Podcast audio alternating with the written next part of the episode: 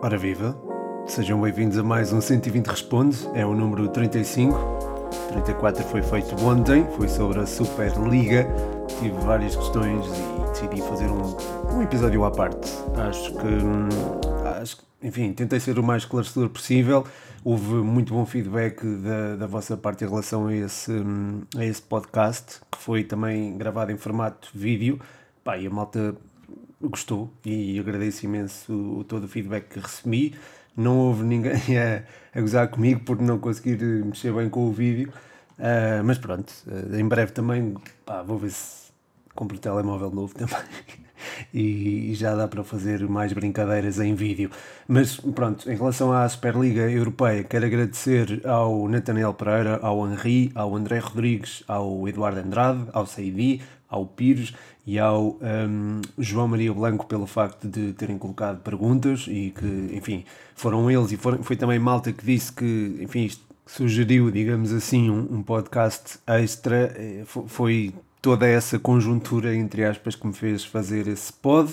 Uh, não sei se ouviram o pod anterior ou não, mas sou de facto contra esta Superliga e posso dizer-vos que neste podcast vou tentar não mencionar o nome dos clubes envolvidos nessa Superliga. Portanto, fica já aqui uma declaração de intenções e vou já tentar fazê-lo neste na primeira pergunta que é do podcast universitário. Ronaldo fica no seu clube atual e o que achas que vai fazer Messi no fim da temporada? Portanto, aqui vou tentar evitar dizer os nomes dos respectivos clubes destes dois extraterrestres.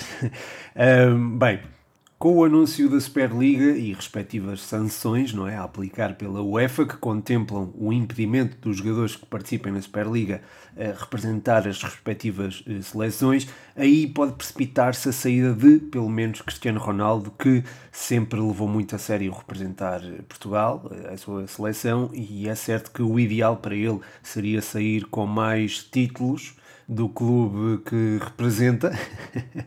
Uh, mas não sendo possível, uh, e perante este contexto, uh, não se pode propriamente escolher um cenário ótimo para quem queira representar a sua seleção. Quanto a Messi, já saiu e já entrou na seleção argentina, mas está em ruptura com o seu clube, ou estava desde o ano passado. Uh, porém, uh, enfim, eu vi alguma alegria que não vi há algum tempo em Messi a erguer a taça do Rei e parece-me mais comprometido com o clube desde que o novo presidente assumiu o cargo. Além disso, o clube uh, precisa dele mais do que nunca, dada a crise financeira que atravessa, pelo que ele também pode ter em conta os anos que o mesmo clube investiu nele para tomar uma decisão. Portanto, é difícil dizer o que poderá acontecer, mas talvez, talvez, seja mais provável neste momento a saída de Cristiano Ronaldo do seu clube do que propriamente a do, a do Messi. Seguir, tenho aqui uma pergunta do Dani Andri, obrigado Dani Andri, e também obrigado ao podcast universitário, um abraço. Uh, e um abraço para ti, Dani Andri. A pergunta é uh, do Dani: é, João Mário continua no Sporting?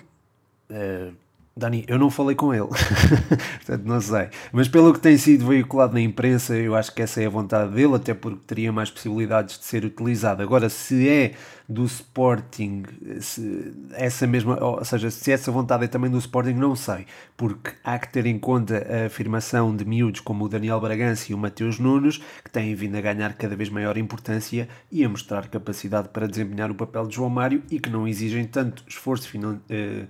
Uh, ai isto é volta de chá, malta, sabem? Vou ter que ir já para o chazinho.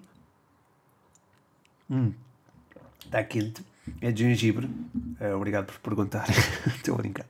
Uh, mas sim, uh, não sei se, se é a vontade do Sporting manter João Mário, não é? Por causa de Daniel Bragança e do Mateus Nunes, que não exigem um, um, esforço financeiro tão elevado quanto o João Mário e podem trazer um retorno maior no futuro.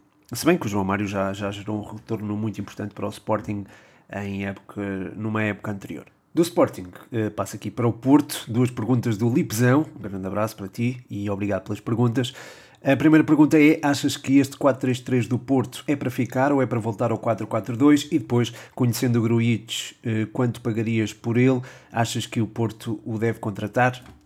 Ora bem, em relação à primeira pergunta, eu percebo, Uh, no início do jogo, o Futebol Clube do Porto apresenta-se num determinado esquema mas, esquema, mas esse esquema vai mudando com o passar dos minutos. Portanto, pode ser um 4-4-2 que se transforma num 4-3-3, como um 4-3-3 que depois se transforma num 4-4-2. Marega é importante neste sentido porque cai bem nas alas e sabe funcionar como elemento de referência no ataque. Otávio também assume um papel relevante porque é um jogador que tanto consegue dar largura como interiorizar e estes dois, quando estão em campo, permitem ao Futebol Clube do Porto apresentar-se praticamente com dois esquemas táticos ao mesmo tempo. Aliás, eu já disse uma vez que o Otávio acrescenta um esquema tático a este Futebol Clube do Porto e é verdade, porque a equipa pode jogar num 4-4-2 com maior largura, com, com o Otávio encostado a uma das alas, permitindo a subida de um dos extremos para junto da referência ofensiva, como pode atuar em 4-3-3 com o Otávio a juntar-se a Sérgio Oliveira e a Uribe no meio, enquanto dá eh, também maior liberdade aos extremos para subir. Portanto, é relativo dizer que o Porto atua num esquema ou noutro, mas é. Ehm, Pode-se dizer, acho eu, que há muita riqueza tática dentro da, da equipa. Quanto ao Grujic, se mantiver o nível apresentado nos últimos tempos, seria um bom reforço para o Futebol Clube do Porto. Faz-me lembrar às vezes o Matic em algumas das suas ações, porém é preciso avaliar qualidade-preço e o espaço que pode ser dado a Grujic numa equipa que, que joga normalmente com médios com funções amplas e o Sérvio é um jogador mais confinado uh, a tarefas uh, defensivas. Portanto, é, há aqui alguma limitação da parte do Grujic perante o esquema tático que, que exige alguma maleabilidade, uh, mas acho que ele pode, acho que seria um bom reforço, não sei se teria a utilização que ele próprio desejaria. A seguir, ainda no Porto, tenho aqui uma pergunta do David Cruz, é uma pergunta do género daquilo que colocou na semana passada e ele irá colocar mais vezes, e é, são exercícios interessantes que ele coloca. Este, este exercício é sobre o Futebol do Porto, portanto, um, se o Porto não conseguir, não conseguir manter Corona, Gruitch e Mbemba, quem seriam uh, as apostas para esses lugares? Obrigado, David, mais uma vez, um abraço para ti.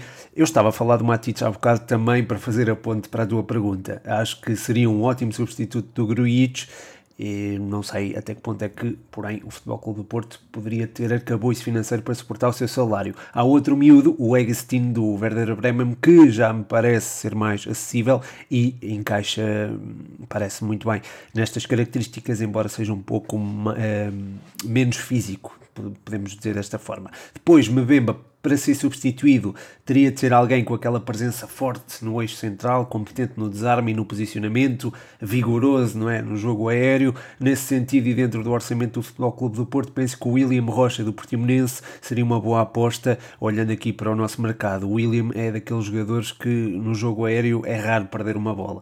Mas eu já já vou falar mais do William mais à frente no, neste podcast. Depois, a Corona. Um, para substituir a Corona, acho que há um miúdo do Nantes eh, que, que é o Ludovic Blas, que poderia ser uma, um bom substituto do, do Corona na medida em que tem aquela ginga própria de um jogador com a qualidade técnica que também tem o Corona e que e é, é um jogador que também é muito capaz na criação, uh, sendo também uh, competente na contribuição defensiva, pelo que eu acho que podia ser um bom substituto do, do Tecatito. A seguir, tenho aqui duas perguntas de Dani Janota. A primeira é uh, sobre o Nacional Futebol Clube do Porto. Depois de duas goleadas, este Nacional dificultou e bem a vida ao Futebol Clube do Porto, o que se passou. E uh, a outra pergunta é sobre o Passo e o Braga, se estarão a ceder neste final de época. Obrigado, Dani, e um grande abraço para ti. Uh, eu penso que a mudança de esquema tático do Nacional, em conjugação com a, a eventual fadiga do Futebol Clube de Porto pode ter sido decisiva para que, para que a exibição no último jogo corresse melhor. A equipa apresentou-se quase sempre segura, com linhas muito juntas e manteve essa disposição mesmo depois de sofrer o gol, não se desorganizou. Uh, depois lá se foi expondo gradualmente, não é? Correu alguns riscos, mas foram riscos que se correram de forma calculada e apresentou-se bem. Eu acho que existe boa matéria-prima neste Nacional, terá é de ser bem aproveitada, como foi, por exemplo, por Luís Freire e como talvez esteja a, esteja a começar a ser por Manuel Machado. Quanto ao Passo e ao Braga, é normal que se sinta alguma fadiga. O Passos tem um estilo de jogo que aposta muito no duelo físico e isso, com o avolumar, uh, avolumar da, das partidas, vai criando moça, mesmo que só tenham tido o campeonato para disputar, porque a intensidade uh, nos treinos deve ser muito alta e isso, numa época mais curta como esta, pode custar o seu, o seu preço nas, nas retas finais do, do campeonato. Mesmo numa equipa que tenha um estilo de jogo bem definido e alguma profundidade de, de plantel, ainda assim também é justo mencionar que Douglas Tank, Eustáquio e Luther Singh são jogadores importantes e não estiveram disponíveis ao mesmo tempo, pelo menos nos últimos dois ou três jogos, agora não tenho certeza. E claro, isso tem o seu, seu impacto. Quanto ao Braga, tem também um plantel muito profundo, aliás, tem um plantel mais profundo que o do Passos Ferreira, mas teve de lidar com várias lesões ao longo da época e o próximo jogo vai ser o 45 estive a ver há pouco, num espaço de 7 meses, ou seja, o Braga anda a jogar a um ritmo de 6 jogos por mês e claro, isso também tem o seu impacto. A seguir tenho aqui uma pergunta do Leandro. Achas que o Greenwood tem lugar no europeu? Uh, acho que não. acho que é difícil encaixá-lo já. Há mesmo muito talento no ataque da seleção inglesa para, para termos uh, o Greenwood. Uh, eu sei que ele pode jogar nas alas e no meio, mas nessas funções já tens, por exemplo, o Rashford, por exemplo, pelo que o argumento da polivalência poderá esgotar-se aí. Depois, nas alas, há Phil Foden, Jack Grealish, Jadon Sancho, Saka, Mason Mount, que pode jogar até vindo da ala para o meio. Um, e depois na frente de ataque tens o Harry Kane, que é indiscutível. Há um Calvert, Calvert, ai, Calvert Lewin, que está a fazer uma época extraordinária, ou seja, é difícil incluir algum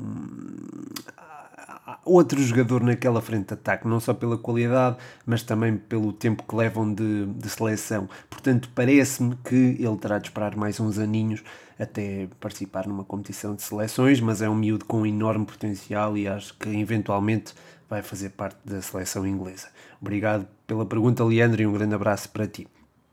A seguir, tenho aqui perguntas da página Plus Benfica e do Ruben45ZN. Eh, são as duas relacionadas com o mesmo tema, Jorge Jesus. Eh, o Plus Benfica pergunta-me: achas que o Jorge Jesus devia abandonar o Benfica? Pois o Ruben pergunta: achas que o JJ tem condições para continuar na próxima época? E qual é o melhor jogador do Benfica? Posso começar pela última questão. Uh, o melhor jogador do plantel atual do Benfica, ou pelo menos o jogador em melhor momento para mim, é o Rafa, pelos desequilíbrios que consegue criar e pela forma como se tem vindo a tornar um jogador mais completo, com uma ampla área de abrangência e que já inclui características defensivas que uh, não tinha, pelo menos há, há uns meses. Quanto a Jorge Jesus, se devia sair ou não, é importante antes de falar mal, falo bem, não é? Porque acho que é importante pensarmos no tempo que ele não teve para treinar com o plantel. Começou a época logo em agosto, alguns jogadores não tiveram férias e isso foi logo uma condicionante importante. Depois, houve um número de casos que assolou o plantel do Benfica e isso tem, tem de ser tido em conta quando avaliamos ou opinamos eh, sobre o trabalho de Jorge Jesus ao serviço do Benfica. Portanto, esta foi uma época atípica e Jorge Jesus foi um treinador assolado por várias contrariedades. Mas e este mas é gigantesco, devia ter feito, ou eu acho que devia ter feito muito melhor com os recursos que teve à sua disposição, porque se é verdade que teve handicaps contra, também teve handicaps a favor, ou seja, tem, te, teve e tem matéria-prima de que outros não dispuseram e nesse sentido justifica-se um Benfica capaz, ou justificava-se, digo, um, um Benfica capaz de suportar aquilo que lhe aconteceu, um, por maior que, que, fosse a contrariedade, e acho que não estou a ser injusto ao dizê-lo, se deve ficar ou não o Jorge Jesus, para ele eu acho que seria bom ficar porque tem que provar o seu valor. Por mais que ele diga que não, tem que provar o seu valor. Um, para o Benfica, depende do projeto que exista para o clube e a forma como esse pode ser alcançado, se com JJ ou não. De qualquer forma, muito obrigado pela pergunta, uh, pelos Benfica e Ruben45ZN e um grande abraço para vocês. A seguir, aqui o Rodrigo Canhoto do Spanenka pergunta-me o que tem o Everton e o JJ de fazer para melhorar o seu rendimento.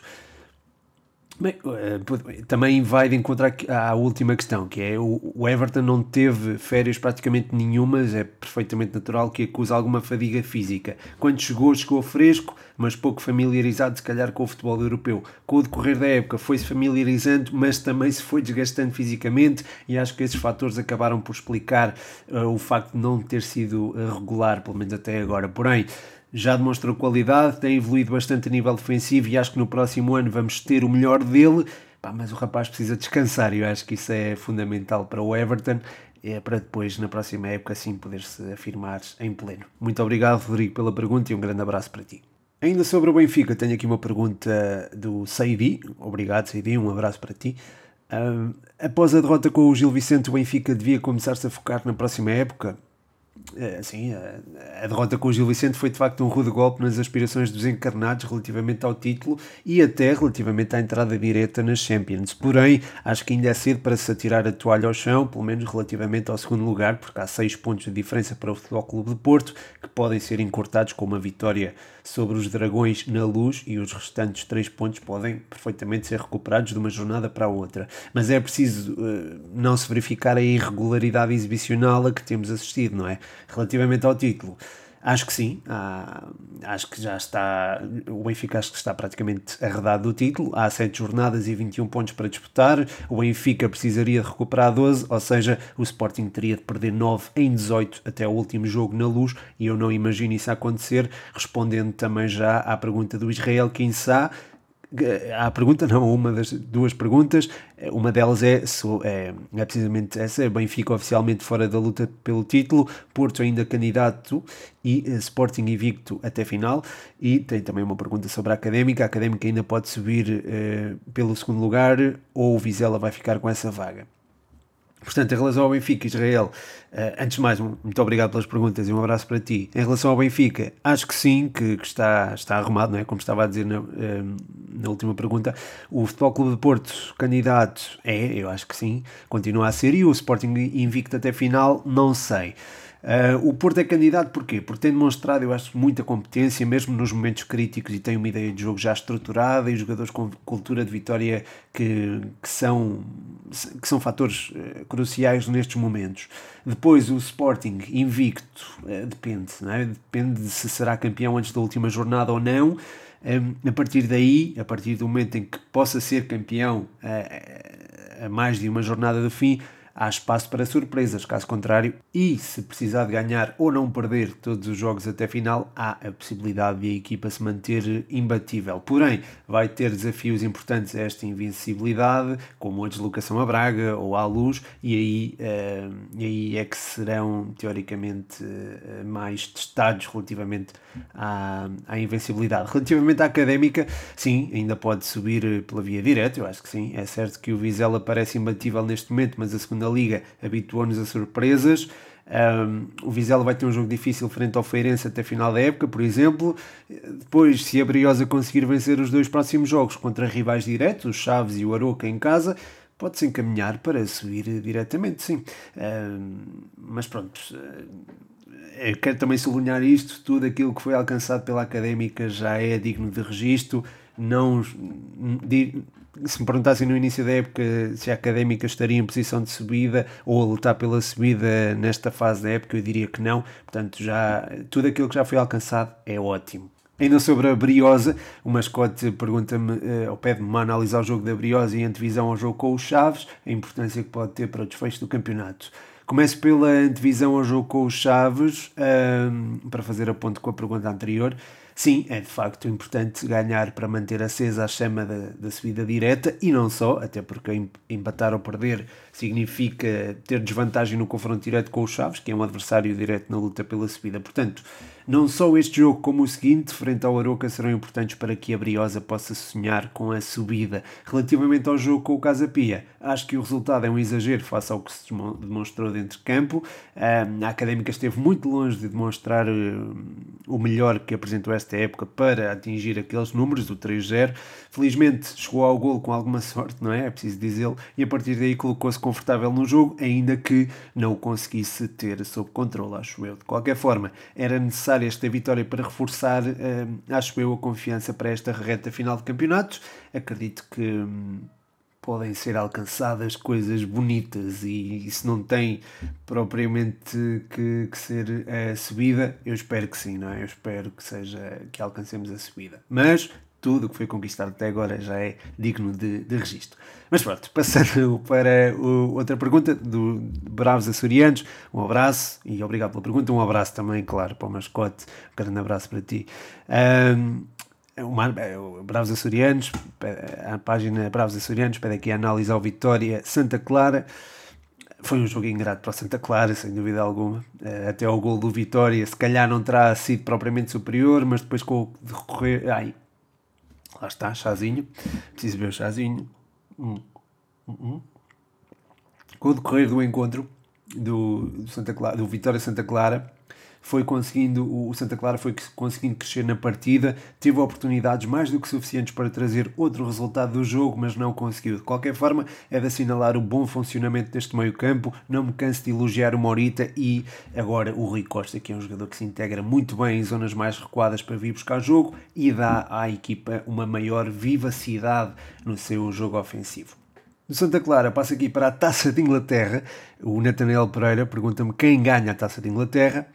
Ora bem, eh, a nível estratégico, os Azuis de Londres, para não dizer o nome do clube, estão muito bem organizados e é difícil imaginar alguém a eliminá-los num jogo decisivo, não é? Como a taça de, de, Inglaterra. É certo que o Leicester é muito forte a explorar a profundidade, mas os homens de Tuchel depararam-se com o mesmo desafio frente ao Futebol Clube do Porto e superaram-no, ainda que com algumas dificuldades. Se o Leicester não se desorganizar lá atrás, ou se estiver preparado para as transições ofensivas do adversário, terá maiores possibilidades de levar a melhor sobre os Blues. De outra forma, as coisas podem, acho eu, complicar-se. Uh, mas estou a torcer pelo Leicester, como adepto de futebol, vou torcer pelas equipas que não estão na Superliga Europeia. Muito obrigado, Nathaniel, pela pergunta e um abraço para ti. A seguir, tem aqui uma pergunta do Canha, melhor, duas. Uh, quem achas que vai subir para a segunda liga? E fala do duelo Estrela uh, Vitória de Setúbal. Olha, esse duelo é, acho que vai ser, antes de mais, obrigado pela pergunta e um abraço para ti. É, depois, esse duelo acho que vai ser muitíssimo interessante, porque é, lá está, é, tem todo um simbolismo é, em cima dele. É o reencontro de dois históricos do futebol português que estão agora a disputar um lugar que os aproximará da elite nacional à qual eles de facto pertencem. É um jogo que tenho genuíno interesse em, em acompanhar, tal como a fase de subida. Pronto, esse é, faz parte da fase de subida. Eu quero ver se consigo acompanhar o máximo de jogos possível desta fase de subida do Campeonato de Portugal, que tem equipas muito bem organizadas, organizadas entre elas o Estrela e o Vitória, que integram a zona de subida eh, que eu acho que é mais competitiva, a meu ver, eh, na medida em que há também uma União de Leiria que já investe há alguns anos para subir e um Torriense muito bem orientado pelo Felipe Moreira. Portanto, esta zona sul é muito competitiva. Quanto à zona norte, tenho alguma simpatia pelo Anadia, não apenas pela entrevista que fiz recentemente um, ehm, ao Fausto Lourenço e gostava que subisse, mas há que ter em conta um Braga B muito pujante a nível ofensivo, um, trof, um Trofense muito forte uh, a nível defensivo e um Pevidem que tem surpreendido. Quanto a apostas, vou no Anadia na, para a Zona Norte, mais com o coração do que com a cabeça, e depois acho muito complicado escolher, pelo que ainda não me atrevo a dizer quem é que sobe na, na Zona Sul. Mas, mas boa pergunta e foi bom falar aqui do, do Campeonato de Portugal. De seguida, tenho aqui uma pergunta do Rafinha, um, que me pede um 11 titular dos Underrated FC, portanto, do, dos jogadores mais um, subvalorizados. Obrigado, Rafinha, pela pergunta e um abraço para ti. Uh, este é de facto um, um exercício interessante, uh, jogadores subvalorizados por posição. Eu vou fazer sobre a Primeira Liga para ser mais fechado e para também não demorar muito tempo. Estamos aqui com 23 minutos quase a acabar, mas, mas acho que é, é melhor assim, ser mais rápido. Portanto, na baliza, uh, se calhar talvez o Mateus do Braga, acho que ainda não tem o mérito que merece, é dos guarda-redes que melhor sai na Primeira Liga, entre os postos também não compromete, acho que merece esse, esse prémio, entre aspas. Uh, lateral direito, talvez o Sacco, que já joga há alguns anos no, no Vitória e tem-se afirmado como titular indiscutível do, do clube, quer dizer, esta época não tanto, mas, mas acho que é um jogador que também tem tido uma regularidade impressionante e acho que merece ser premiada. Lateral esquerdo, Talocha, uh, eu sei que fez um jogo fantástico ao Benfica e que por isso foi mais falado, mas é um lateral esquerdo que está a fazer uma época muito competente e se calhar merece que seja mais falado. No eixo central colocaria o Pocinholo e o Rodrigão do Portimonense e do Gil Vicente, muito seguros no jogo aéreo e não só. Depois, volto aqui a falar do William Rocha, uh, que como médio defensivo acho que não tem atenção uh, quase nenhuma. É um jogador que, como médio defensivo, uh, conseguiu ganhar o lugar a Pedro Sá, sendo central de raiz. Portanto, merece todos os elogios. Depois, médios mais soltos, acho que o Ryan Gold tem tido atenção à medida do seu talento, pelo que não incluo, mas talvez inclua o Eustáquio e não sei, se calhar o Fábio Pacheco também merece a distinção, embora o Fábio Pacheco atue em zonas mais arrequadas, mas enfim, vocês, vocês entendem. Uh, depois, nas alas vou para o Carlos Júnior, uh, época fantástica no Santa Clara, a Rochinha do outro lado, que tem estado na sombra de alguns colegas mais mediáticos. E na frente ataque coloco ou o Samuelino ou o Alberto Ellis, porque o Rodrigo Pinho, o Mário Gonzalez e o Beto têm tido o reconhecimento que merecem no, nos últimos tempos. Por fim, a última pergunta é do Eduardo Andrade. Grande Eduardo, obrigado e um abraço para ti. Ele pede-me aqui palpites sobre o campeão e o melhor jogador das eh, top 6 ligas, das 6 principais ligas. Ora bem, Portugal já falei do Sporting, não é? O melhor jogador se calhar é mais difícil, mas a época do Sérgio Oliveira tem sido fantástica e talvez seja esteja a ser o melhor jogador eh, do, do campeonato. Depois, se não houver as sanções de que se falam e se todas as equipas que formaram a Superliga, uh, se essas equipas puderem disputar o resto do campeonato, a Inglaterra não imagina outro campeão que não a equipa do Guardiola. O melhor jogador talvez seja o Bruno Fernandes, com ligeira vantagem sobre o Kevin De Bruyne pela forma como eh, influenciou o jogo da sua equipa. Em Itália, parece-me decidido a favor dos homens de António Conte. Melhor jogador, Lukaku ou Cristiano Ronaldo. Em Espanha, a coisa uh, está muito renhida e a experiência do, dos dois do, do costume uh, pode levar a melhor sobre o clube de João Félix. Uh, talvez apostaria no na equipa de Messi, que também acho que eh, será, eh, será o melhor jogador da, da competição. Em França acontece o mesmo, acontece a mesma, está tudo muito embrulhado, o Lille começou a claudicar e o PSG pode aproveitar esta quebra, porém estou, estou confiante que o Lille vai erguer o troféu. Quanto ao melhor jogador, Mbappé, sem margem para dúvidas. Por fim, a Alemanha, o Bayern tem via aberta para renovar o título, acho eu, e o Lewandowski para ser eleito como o melhor jogador do, do campeonato. E pronto, chegamos aqui ao fim de mais um episódio. Eh, muito obrigado a todos os que colocaram perguntas, não só neste episódio como no da, da Superliga. Muito obrigado a todos. Espero que tenham gostado do, do vídeo e do, do episódio também. Sei que se calhar a qualidade do áudio não estava assim tão boa, mas tive ali algumas dificuldades em, em articular o som. Espero que, de qualquer forma, espero que tenham gostado de, deste episódio e do anterior também. Deixem o vosso feedback, já sabem. E pronto, e é isso. Uh, muito obrigado a todos, um grande abraço. O meu nome é Pedro Machado e este foi mais um 120 Responde. E como não podia deixar de ser, ih.coimbra.osc no Instagram ou International House Coimbra Olivais Santa Clara no Facebook. Visitem para aprender inglês online e para depois terem um certificado de Cambridge em como se sabem expressar em inglês.